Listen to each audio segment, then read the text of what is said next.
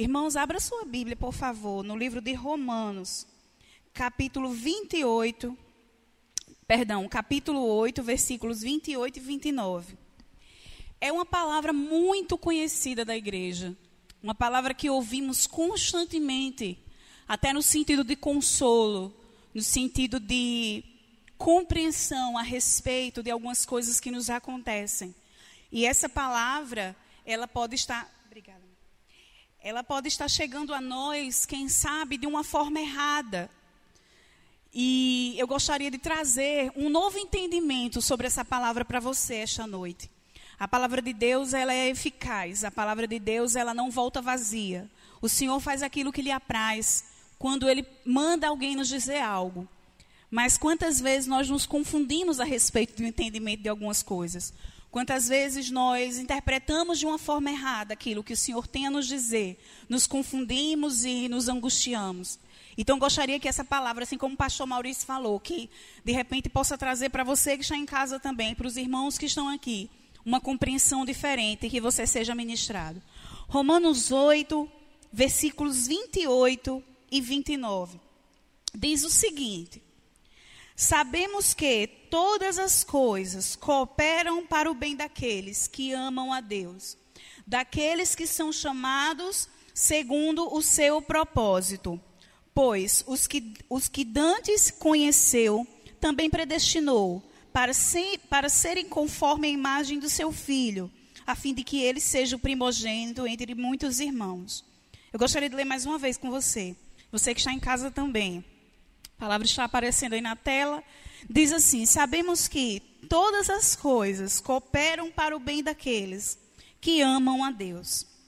Todas as coisas cooperam para o bem daqueles que amam a Deus, daqueles que são chamados segundo o seu propósito. Pois os que dantes conheceu também os predestinou para serem conforme a imagem do seu filho os predestinou para serem conforme a imagem do, do seu filho, a fim de que ele seja o primogênito entre muitos irmãos. Que o teu nome seja exaltado, Deus, e que essa palavra chegue de acordo com a tua vontade em nossos corações. Amém. Irmãos, eu gostaria de, de fazê-los ler essa palavra hoje com um novo entendimento. Geralmente, quando nós lemos essa palavra, nós entendemos o seguinte, Edízia. O entendimento comum é: sabemos que Deus age em todas as coisas. Sabemos que todas as coisas cooperam para o nosso bem. Deus faz com que todas as coisas cooperem para o nosso bem. Irmãos, um ponto muito importante que a gente precisa entender a respeito dessa tradução, desse entendimento, é que o foco está nas coisas. O foco está no que nos acontece. O foco está naquilo que acontece com você e comigo de ruim. Porque depois a gente vai entender que, na verdade, essa palavra está falando de algo ruim. Tudo o que aconteça a você, que seja ruim, de alguma forma vai contribuir para o seu bem. É isso que geralmente a gente entende. Resumindo, todas as traduções que geralmente a gente lê diz isso, que Deus mudará as coisas ou Deus transformará as coisas para que aquilo contribua para o nosso bem. Entendemos que as coisas que nos acontecerem e que achamos que são ruins, na verdade são boas, porque Deus irá transformar aquilo em algo bom. Ou então entendemos que Deus fez acontecer algo ruim comigo e com você para cumprir os seus propósitos em nossas vidas, porque o seu propósito nisso que nos aconteceu de ruim, na verdade, é bom. Não é assim que geralmente a gente entende? Eu, particularmente, já fui muito consolada dessa forma. Com as coisas que aconteceram de ruim e as pessoas disseram: Não, Andres, você pode não estar entendendo agora, mas isso vai ser bom um dia. Mas eu quero fazer antes de qualquer coisa, de qualquer entendimento diferente sobre essa palavra, eu quero trazer para você o seguinte: o que é algo ruim? Pense comigo o que é algo ruim. Eu coloquei alguns, alguns exemplos aqui, Maurício, que diz assim: são coisas que nos causam sofrimento e dor, trazem perdas e limitações, trazem carência ou falta, Marcelo, nos obrigam a mudanças que não queríamos fazer, nos arrancam do nosso lugar, da nossa zona de conforto. Algo ruim nos leva para fora da nossa estabilidade, nos desorganiza. Algo ruim faz surgir em nós sentimentos que nem nós sabíamos que existiam dentro da gente. Quem já passou por isso aqui? Foi afrontado, aconteceu alguma coisa, um problema, desorganizou você, e quando você vê, você está sentindo coisas por algo ou por alguém que você não queria estar sentindo. E por fim, o ruim nos faz parar em outro lugar. O ruim nos leva a um lugar de sofrimento. E nós temos vivido tempos ruins. Nós temos vivido tempos de limitação de liberdade. Nós temos vivido tempos em que pessoas que amamos adoecem e morrem. Nós temos vivido esse tempo de pandemia. Tantas tragédias nós temos visto. Ainda há pouco aconteceu uma tragédia numa cidade muito distante de nós. Ainda há pouco nós ouvimos falar no começo do ano a respeito do incêndio na Austrália. Meus irmãos, são tantas coisas acontecendo neste mundo que nos levam a algo ruim, mas eu quero aproximar mais de nós. O que de ruim aconteceu na sua vida ou na sua família? Um divórcio? Uma morte? A perda do emprego? Isso tem sido muito comum. Eu fui uma. Perdi meu emprego. Doença, morte. São exemplos de coisas ruins. E talvez você tenha muitos outros exemplos, você que está em casa. Talvez você tenha muitos outros exemplos a citar que eu não citei aqui. E o fato, Anderson, é que quando uma notícia ruim bate à nossa porta, quando algo ruim nos acontece, o que é distração desaparece. É impressionante como os nossos olhos saem do que é fútil do que é passageiro e se coloca naquilo que realmente importa. É impressionante como as coisas ruins nos colocam de joelhos. É impressionante e infelizmente é assim. Nós passamos a perceber o Senhor. A coisa ruim não traz Deus para perto da gente, meus irmãos. Ele está aqui o tempo todo. Mas acontece que a gente não entende que Ele está. E às vezes a gente até pede para ele afastar. Não, Deus, deixa eu resolver isso aqui. Deixa do meu jeito. Deixa que eu faço. Quando a gente se depara com algo ruim, quando a notícia ruim bate à nossa porta, o supérfluo vai embora, evapora. A gente começa a prestar atenção no que é essencial. A gente quer gente que fale com graça. A gente fica cansado de blá blá blá, a gente não quer saber de besteira, a gente quer falar de coisas que nos façam avançar. Quando o problema bate a, nos, bate a nossa porta, a gente quer alguém que seja parceiro da oração, gente que fale com uma palavra de sabedoria. Tudo isso acontece quando a notícia ruim bate a porta. Só que, Cleibson, de acordo com as traduções que lemos, irmãos, vocês que estão em casa, de acordo com as traduções que lemos, basicamente o que a gente ouve e diz é o seguinte: Deus vai mudar a circunstância para que você tire algo bom dela. Ou seja, se você, por exemplo, tem um câncer, Deus vai curar aquele câncer. Se alguém que você ama está hospitalizado, Deus vai fazer essa pessoa se curar. Se você perdeu o seu emprego, Deus vai lhe dar outro emprego. Se você está querendo isso, Deus vai fazer isso, porque aquilo que era ruim, na verdade, Deus vai transformar em algo bom. Não deixa de haver verdade nisso, meus irmãos. Nós temos muitos exemplos, até porque Deus pode mexer nas circunstâncias.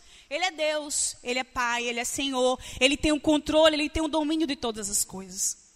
Mas lendo essa palavra, meus irmãos, escutando uma pregação que me trouxe muito entendimento a respeito dessa palavra, eu escutei nessa pregação, pastor, uma tradução da nova versão internacional, que simplesmente me fez entender que Deus, por vezes, não vai mudar de ideia umas circunstâncias. Olhe só o que é que essa palavra diz. A mesma palavra em outra tradução, irmãos. Sabemos que em todas as coisas Deus coopera juntamente com aqueles que o amam para trazer à existência o que é bom. Sabemos que em todas as coisas Deus coopera juntamente com aqueles que o amam para trazer à existência o que é bom. Você percebe que o foco agora não está nas coisas? O foco agora foi para onde? Para as pessoas. Perceba que se você trouxer um novo entendimento sobre essa palavra, Anderson, Deus não vai estar interessado em mudar as coisas para você, dizia. Deus vai estar interessado em mudar você. Se nós entendermos essa palavra, nós vamos entender que aquilo que nos acontece por conta do pecado, Deus nos ajuda a passar a nossa vida ela vai estar cheia de, de problemas, irmãos, de tragédias, infelizmente, porque é a vida e porque nós pecamos. E porque tudo isso que nos acontece de ruim é fruto do pecado, das consequências das nossas escolhas. E quando essa coisa ruim nos acontece, Deus, ele vai agir em nós para que você consiga passar por aquela coisa ruim. Veja como seu entendimento muda a respeito disso. A oração de Maurício, de Diana, não vai ser para que aquilo de ruim não aconteça. Nós tendemos a fazer isso quando algo está doendo, o que é que a gente faz? Deus faz parar de doer. Deus, por favor, traz de volta. Deus, por favor, leve embora. Só que por vezes, e na maioria das vezes, o Senhor não vai atender a nossa oração dessa forma. O Senhor vai bater no nosso ombro e vai dizer: você recebeu essa notícia ruim. Senta aqui, porque eu vou te ajudar a passar por ela. Aleluia.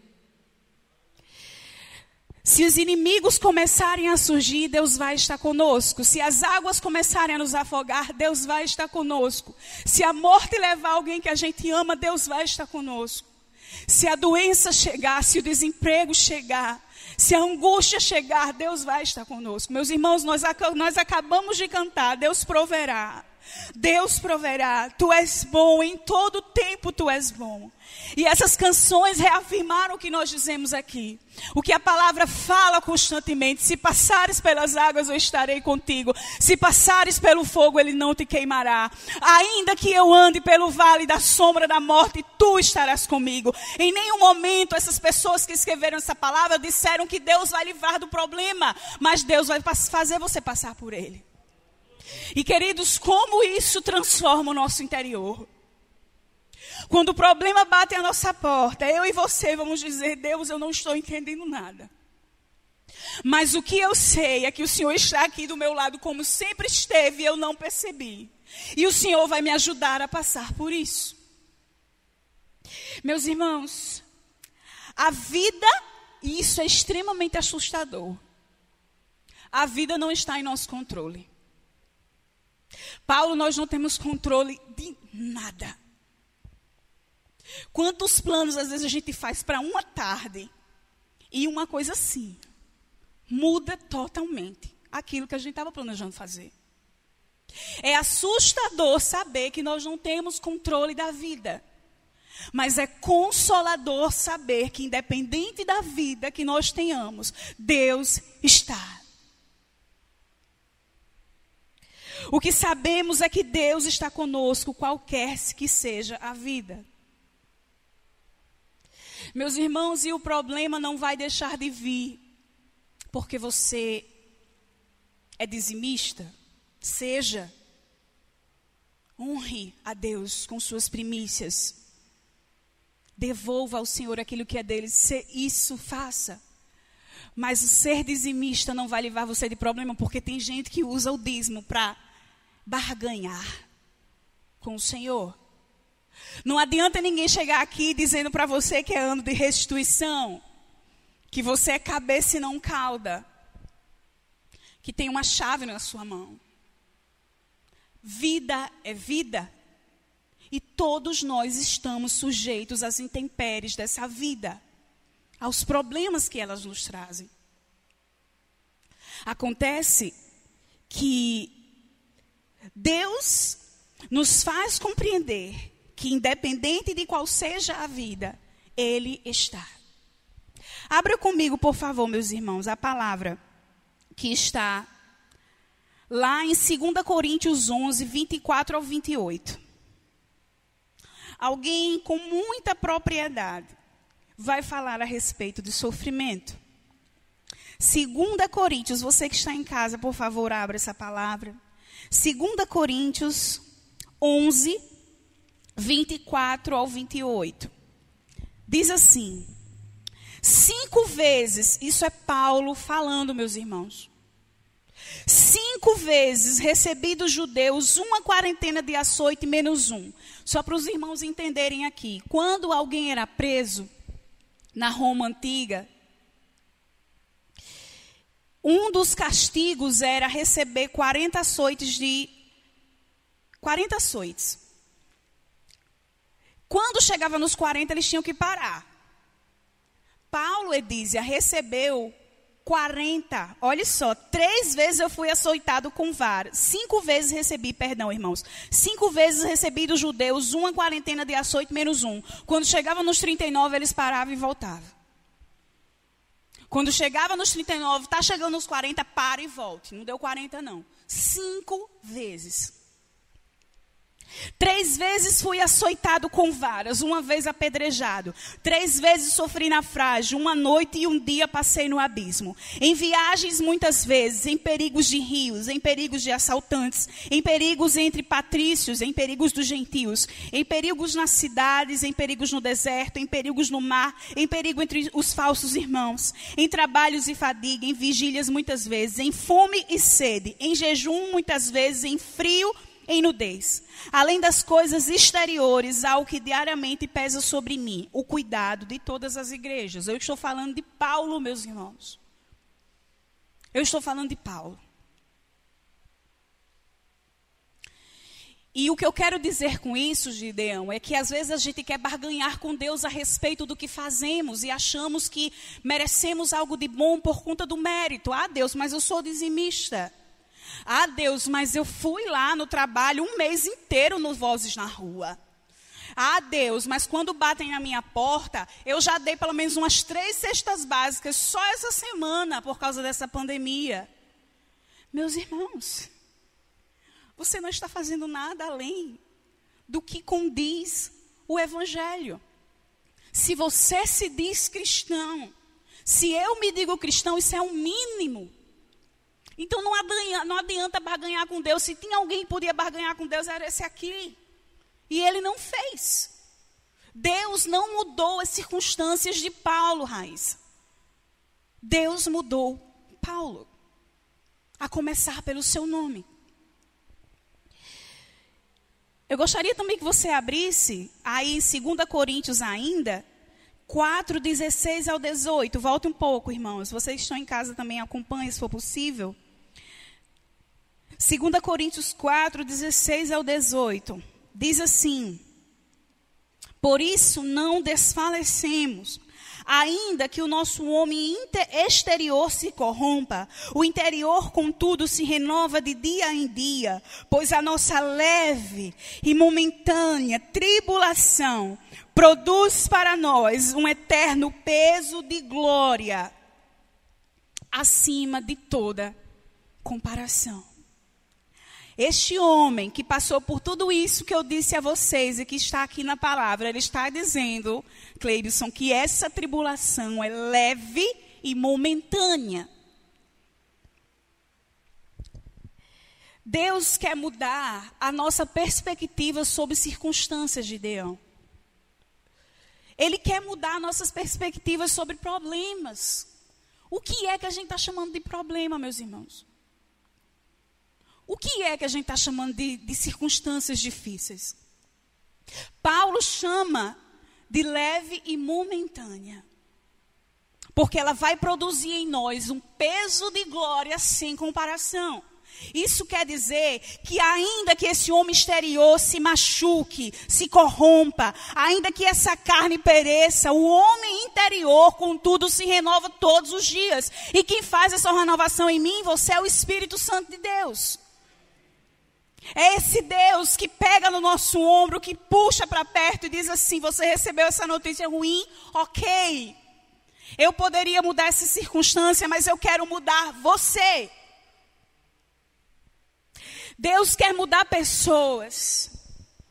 E se você vir no versículo 29 do capítulo 8, ele vai dizer: para que nos tornemos imagem de Cristo. Por que, que Deus quer que eu passe por um problema? Por que, que Deus não muda a circunstância? Porque todas as coisas vão apontar para Cristo. Porque Deus nos fez para comunhão com Ele e o pecado rompeu essa comunhão. Então vem Cristo o Cordeiro de Deus, o primogênito do Senhor, e ele vem para sarar, vem para fazer a ponte, vem para ligar novamente. E Deus diz: era isso que eu queria que vocês fossem, como Cristo. Então vocês vão passar determinadas coisas para que vocês sejam como Ele. Então tirem os olhos das circunstâncias e olhem para dentro de vocês, para a transformação que eu quero fazer em vocês. A pessoa que entra no problema não é a mesma que sai dela.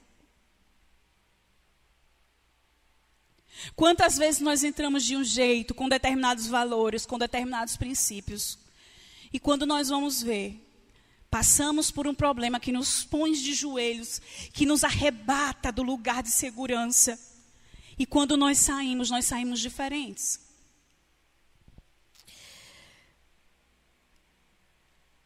E eu queria fazer uma pergunta para você, já vou encaminhando para o final. Qual tem sido a sua oração, meu irmão? A minha sempre foi: Deus mude a circunstância. Quando eu recebi a notícia da minha demissão, meu marido está aí de prova, eu me desestruturei completamente. Meus irmãos, porque a gente tem um senso de utilidade muito forte, e o trabalho ele faz isso conosco. Nós temos muitos exemplos de pessoas próximas, nós que perderam pessoas que sofreram e a nossa tendência é Deus não deixa, não leva, não tira. Restitua, Deus, aquilo que estava comigo no princípio. Mas a partir do momento que eu tive esse novo entendimento, meus irmãos, com a ajuda do Senhor, é tipo assim: Deus, ainda que as circunstâncias não mudem, me ajude a mudar. Me ajude a enxergar o que eu não tenho conseguido ver em mim e que precisa ser transformado, a ponto dessa situação ter vindo até mim para que eu seja transformado. Essa circunstância atual, meu irmão, e eu queria colocar de um modo geral, porque eu não conheço individualmente a vida de vocês. Essa circunstância atual, essa pandemia, tem transformado você em alguém melhor?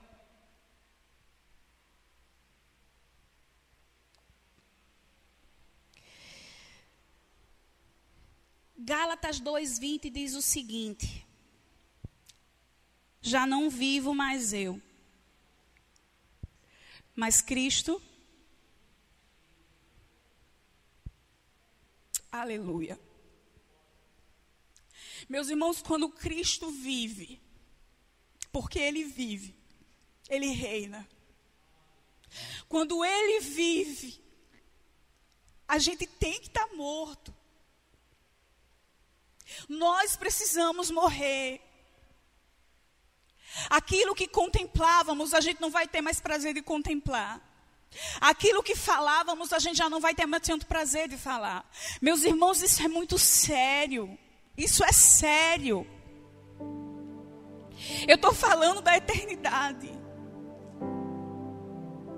Eu estou falando que a nossa vida pode ser ceifada agora. E qual o sentido que você está dando a essa vida? O que é que tem levado os seus dias? O que é que tem conduzido? Quais são as escolhas? E às vezes a gente fala que, ah Deus, por que, que o Senhor está permitindo que eu passe por isso? Ah Deus, mas tem gente que sofre menos do que eu. Quantas vezes a gente se pega fazendo essa oração? Deus, a minha vida deu errado. Mas sinceramente eu não acredito em vida que deu errado, meu irmão. Vida é vida. Eu acredito em gente que escolhe dar errado. Porque a gente conhece, eu, eu tenho perto de mim minha mãe, a mãe do meu esposo, a própria irmã Dalva. Pessoas que passaram por problemas terríveis situações de morte, de dor e de sofrimento, mas que escolheram passar por cima disso, transformando-se em pessoas melhores. A questão não é o problema, a questão é como você sai dele. E você tem que entender, assim como eu preciso entender, que não existe absolutamente nenhuma possibilidade de você passar por um problema sem Cristo. Não existe nenhuma possibilidade de você chegar do outro lado melhor sem Ele. O que os problemas têm feito com você? O que você tem feito da sua vida? E ainda existe uma questão muito importante da gente considerar, meus irmãos. Existem pessoas que problemas bateram em sua porta há 20 anos atrás e você abriu a porta e o Senhor pegou no seu ombro e puxou você para perto e disse assim: Vamos lá.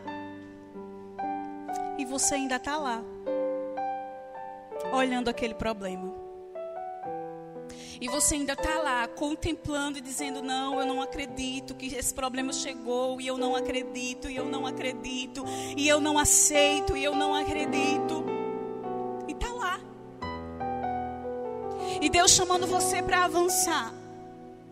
Tire os olhos do problema, olha para mim, vamos lá, vai dar certo. Eu estou aqui, eu sempre estive. Se passares, se passares, se afundares, eu não vou deixar. E a gente lá.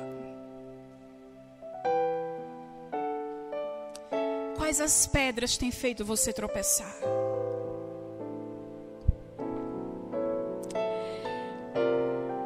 Vida é vida. Gente pode mudar, ainda que a vida não mude. Gente muda e muda para melhor.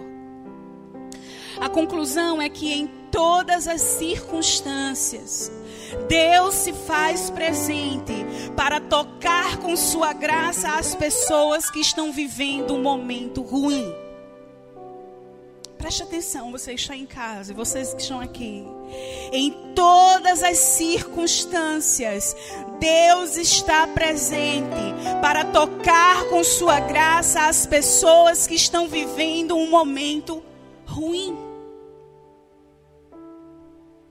Qualquer que seja o momento, e por mais difícil que seja, pergunte para Deus o que Ele quer fazer em você. Que as notícias ruins que nos colocaram de joelhos façam com que Deus nos transforme em alguém melhor. Que o Senhor nos ajude a entender as circunstâncias como oportunidades. Ah, Andresa, mas você não tem ideia do que eu passei. Meus irmãos e vocês não têm ideia do que eu passei. E cada um de nós viveu os seus problemas, vivem os seus dilemas. A questão é como você vai chegar do outro lado. Aquela passagem em que Jesus entra no barco e diz assim: Vamos para o outro lado, para os discípulos. Salvo engano, Marcos capítulo 4. Ele diz: Vamos entrar no barco, eu vou chegar do outro lado com vocês. E no meio de tudo aquilo começa uma tempestade e eles se desesperam porque eles esqueceram do que foi falado lá atrás. Jesus não disse, Mesaque, a gente vai chegar tranquilo lá do outro lado. Ele disse, Cleibson, a gente vai chegar do outro lado. Nós vamos chegar na eternidade. Nós vamos encontrar com nosso Deus. Nós vamos estar face a face com o Senhor. E a despeito dos seus problemas, tire os olhos dele e olhe para o que o Senhor quer fazer através deles.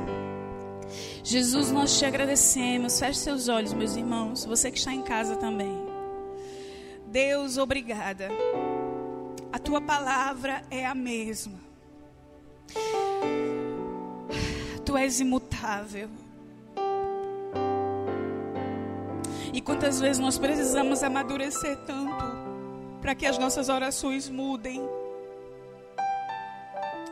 Quantas vezes nós batemos os pés e dizemos: daqui eu não saio enquanto o Senhor não fizer tal coisa. Quando na verdade o Senhor quer mudar e transformar as circunstâncias dentro de nós. Nos ensine a amadurecer. Nos ensine a honrar e a dizer Deus proverá. E a dizer tu és bom. Ainda que doa e circunstâncias não mudem. E as coisas não aconteçam do jeito que a gente quer. Nos ensine a ser maduros.